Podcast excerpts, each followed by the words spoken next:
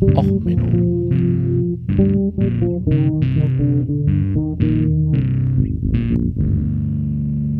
Der inkompetente Podcast über Dinge aus Militär, Technik und Computer, die so richtig in die Hose gingen. Ja, hallo, herzlich willkommen zu Och Menno, dem Podcast, wo wir auch mal in den Mond crashen. Ja, heute mit der Folge Spaceman, Raketentechnik, Burning Man, Mondlandung und Torpedowülste. Ja, so eine kleine Sammel äh, Aktion mal zu allem, wo man sagt, hey, das ist doch alles Raketentechnik oder halt auch nicht. Ja, als erstes, äh, ich hatte mich ja so ein bisschen über die Backen lustig gemacht. Ne? Wo kann man eigentlich erwarten, dass man im Schlamm versinkt? Ja, in der norddeutschen Tiefebene, der dicke Marschboden, ja, stellt sich raus, äh, man kann auch äh, in der Wüste Nevadas, eine der heißesten und trockensten Plätze äh, der Welt, im Schlamm versinken. Weil das Burning Man Festival startete dieses Jahr damit, dass einige Protestaktionen stattfanden auf dem einzigen Zuweg zum Burning Man Festival, woraufhin die Polizei dort durch die Barrikaden der Klimaprotestler gecrashed sind. Ja, warum haben sie dort protestiert? Sie haben darüber protestiert, dass dort das Burning Man Festival eigentlich jedes Jahr ganz massiv CO2 ausstößt und ganz viel Müll und Dreck verursacht. Na, also bei dem Burning Man, da werden halt äh, ja, kommen 70.000 Leute zusammen, zelten da und wie gesagt, das fand das erste Mal äh, 1986 mit 20 Teilnehmern statt. Und ja, ähm, man hatte eigentlich bis 1990 da am Strand gefeiert, so ein Hippie-Festival und ist dann in die Wüste gezogen, um da mehr Platz zu haben.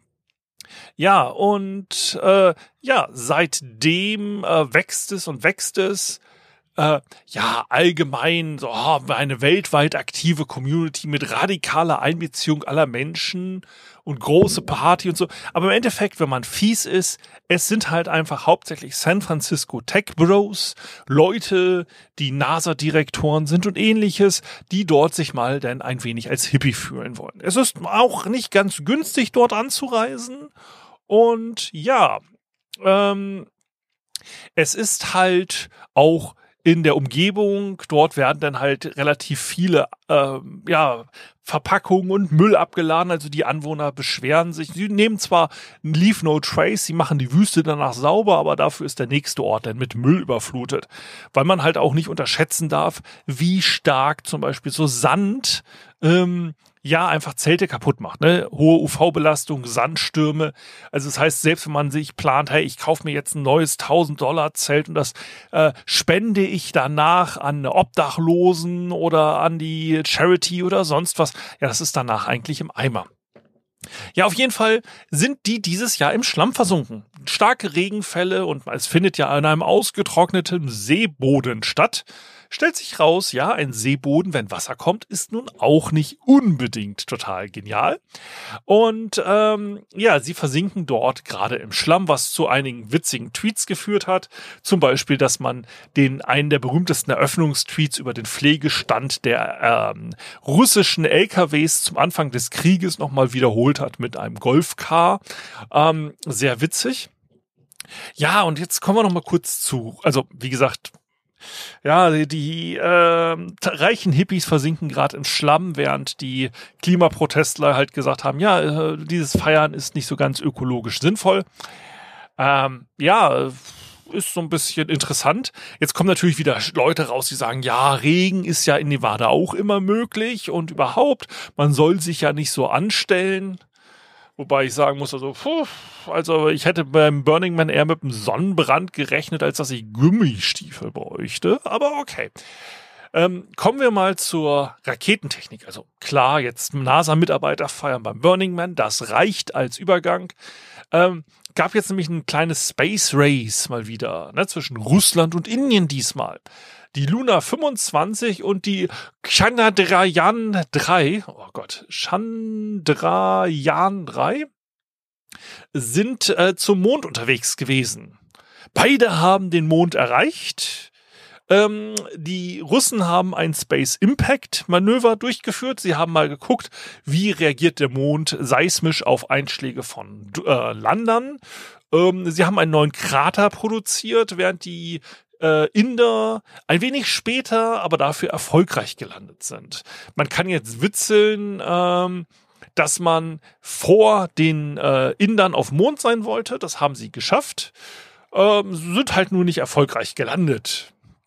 Ähm, ja, wie gesagt, Russen sollten ja eigentlich verstanden haben, wie man auf dem Mond landet, aber scheinbar doch nicht. Ja, war jetzt halt so ein kleines Thema, was sich nicht so ganz als ganze Episode gelohnt hat. Auf jeden Fall nicht diese Lander. Kleiner Eintro in die Episode. Kommen wir aber zum heutigen eigentlichen Thema dieser Mix-Episode. Und zwar zu den Pugelis Torpedowülsten. Äh, das Pugelis Torpedo-Verteidigungssystem. Ähm, wir hatten ja länger aber wieder nichts mit Schiffen. Und ähm, ja, Torpedos sind schon immer ein großes Problem für Schiffe gewesen. Also seitdem man Torpedos entwickelt hatte. Ähm, Seeminen und Torpedos eine der größten Gefahren, wenn nämlich äh, unter Wasser der Schiffsrumpf angegriffen wird, sorgt das normalerweise dafür, dass das Schiff sinkt und dadurch ähm, sehr gefährlich und man hat sich da jetzt Sachen gegen entwickelt. Dieses Thema ist übrigens eine Hörerzuschrift. Ich bedanke mich da nochmal für. Ich hatte jetzt nicht gefragt, ob ich den Namen nennen darf, deswegen nenne ich ihn nicht. Aber danke für die nette E-Mail. Ähm, echt ein interessantes System, habe ich noch nie was von gewusst. Also, ähm, in den 30er Jahren gab es ja Ab äh, Abkommen, wo man äh, die Größe und das Gewicht von Schiffen begrenzt hatte, um halt nach dem Ersten Weltkrieg dieses Flottenhochrüsten zu verhindern. Also hatte man jetzt wieder ein weiteres Flottenhochrüsten, aber zwar innerhalb dieser Abkommen und der Washingtoner Flottenvertrag hat halt gesagt, man darf halt nur so und so groß bauen, so und so schwer, solche Kaliber. Aber jede Nation versucht jetzt halt innerhalb dieser Verträge nicht so ein Dreadnought-Schock, wie der den Ersten Weltkrieg ausgelöst hat, also ein neuer Typ an Schlachtschiffen, mit der alles andere vernichtete, aber man versuchte halt das perfekte Schiff zu bauen innerhalb halt der Begrenzung. Jetzt war halt das Problem, ein Torpedo, der ankommt, der reißt halt unterhalb des Panzerkörpers. Die Schlachtschiffe waren an Oberdeck gepanzert, weil ne, da schlugen ja die Granaten, die der Gegner schoss, ein. Aber unter Wasser hatte man halt keinen großen Panzerschutz. Warum auch? Erstens, man hatte ein Obergewicht, das hat der Washington äh, äh, Flottenvertrag vorgegeben. Das heißt, es machte jetzt keinen Sinn, das Schiff rundum zu panzern, weil dann hat man ja viel Gewicht unter Wasser und unter Wasser schlagen keine Sch Granaten ein. Das machen sie meistens nicht. Ne, das, die treffen ja die Wasseroberfläche und explodieren da. Also überlegte man sich, ähm, wir wollen halt etwas machen, äh, um uns jetzt gegen Torpedos und Seeminen zu schützen. Diese äh, schlagen ja auf die Schiffswand ein und wenn die da nur ein paar Millimeter dick ist, dann reißen die ein Riesenloch und das Schiff sinkt. So, man kann das natürlich abfedern durch äh, wasserdichte Segmente, ähm, die man halt baut. Das heißt, es wird halt zwar ein Loch ins Schiff gerissen, aber es fluten nur ein paar Räume und der Rest des Schiffskörpers bleibt schwimmen. Das ist so etwas, was man heutzutage ja auch immer macht, wasserdichte Schotten und so weiter. Das Prinzip hatte ja die Titanic im Prinzip auch. Ähm, aber so etwas möchte man jetzt halt bauen. Man kann sich natürlich überlegen, wie kann ich das noch effektiver machen?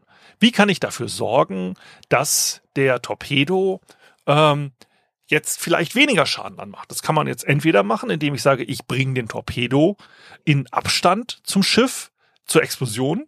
Das haben zum Beispiel, wenn man jetzt diese Bilder sieht, in äh, diese Panzer in Russland, die jetzt so diese Gitter oben drüber haben, oder auch aus dem Irakkrieg sieht man das, dass sie so so Grillroste an die Panzer gehangen haben, mehr oder weniger. Das ist dasselbe Prinzip. Man bringt den anfliegenden feindlichen Angriff also anfliegend in Form bei einem Panzer unter Wasser schwimmt er natürlich an.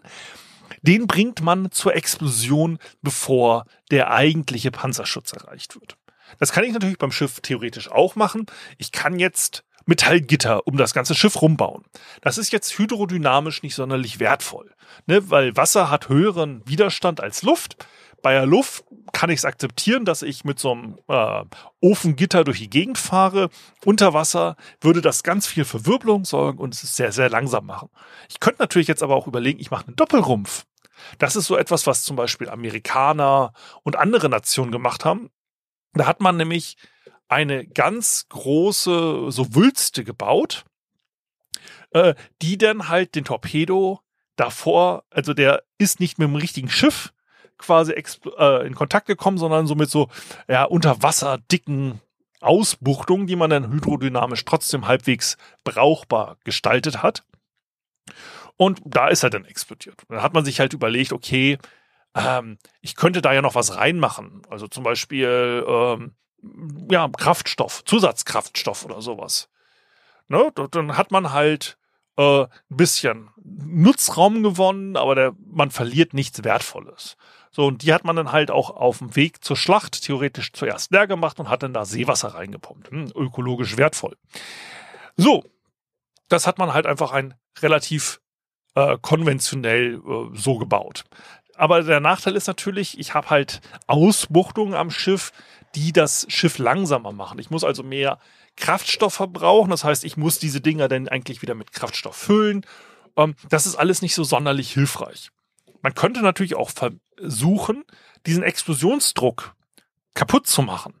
Da sind die Italiener, und zwar der Herr äh, Konstrukteur Umberto Pugliese, Pugliese, keine Ahnung, wie man es richtig ausspricht, der hat sich gedacht, hey, diese konservativen Ansätze der anderen Nationen, einfach an das Schiff außen was dran kleben als Schutz, das nicht mit mir. Ich bin modern, ich denke modern, ich denke mir Hightech-Lösungen aus für ein bestehendes Problem es ist so wie oft im Militär, man kommt einfach auf eine geniale Idee. Die geniale Idee-Fee kommt vorbei und man baut ein neues System. Und er hat sich gedacht, okay, wir können doch diese Wulst, diese Wulst können wir nach innen das Schiff nehmen. Wir bauen jetzt eine runde Form, so eine Art Wurst, die legen wir im Schiff, im Unterwasserschiff einmal komplett um das Schiff rum, also innerhalb des Schiffes. Und diese Wurst besteht aus vielen, ganz vielen kleinen Kammern.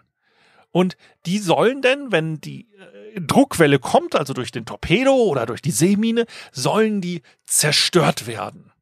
Ne? Also die Idee ist, dass da ganz viele kleine Kämmerchen sind und die Kammern gehen kaputt, aber dadurch, dass halt wie so ein, so ein Noppenstoff gebaut wird, ne? also dadurch, dass man äh, ganz viele einzelne kleine Würfelchen hat, bleibt halt ein Großteil der Würfelchen erhalten, selbst also wenn jetzt Wasser in diese Wurstabteilung äh, eindringt quasi, dann bleibt aber der Großteil immer noch schwimmfähig und dadurch wird die äh, Explosion zwar äh, ja, aufgehalten. Es wird halt Material zerstört, aber der Großteil des Materials, das sind so kleine Luftbläschen noch, wir haben immer noch Auftrieb wir erinnern uns an die Titanic und Titan-Folge. Auftrieb ist gut. So, also die Idee ist erstmal gut. Also man baut jetzt erstmal eine Abteilung, die eine Wurst aufnehmen kann. Das heißt, man baut dort etwas mit quasi nach außen rund, so einen leichten Torpedowulst baut man immer noch und nach hinten auch rund, damit man diese Wurst da reinlegen kann. Und diese Wurst wird halt eine größere Kammer und daraus drumherum wieder ganz viele kleine Kämmerchen die dann halt in der Theorie die Explosionswelle aufnehmen sollen. Die sollen zerstört werden und das Schiff soll weiterhin schwimmen. So, das hat ähm, so in der Theorie hört sich das gut an. Man hat damals allerdings noch keine Computer äh, unterstützten Designs gehabt. Man hat das also nicht simulieren können. Man hat jetzt Schiffe gebaut und zwar man hat die neuen Schlachtschiffe der Littorio-Klasse und auch die älteren Schiffe der Conte di Cavour und äh, Caio Duglio-Klasse hat man in großen Umbauten umgebaut. Also die neuen Schiffe kriegten es von Anfang an rein und man baute ältere Schiffe um. Jetzt kam dummerweise der Zweite Weltkrieg. Und da stellte man auf einmal fest, oh, wenn da jetzt ein Torpedo draufkommt, passiert Folgendes. Die Außenhaut, der Torpedo explodiert an dieser Außenhaut, die diese Wurst beinhaltet. Ne? Also das ist ein Stück Blech, dann kommt ein bisschen Luft und dann kommt erst diese Wurst. Der Torpedo explodiert. Die Druckwelle geht in diesen Luftkörper hinein. Was macht jetzt ein Druck Genau, er folgt dem Weg der, des geringsten Widerstandes.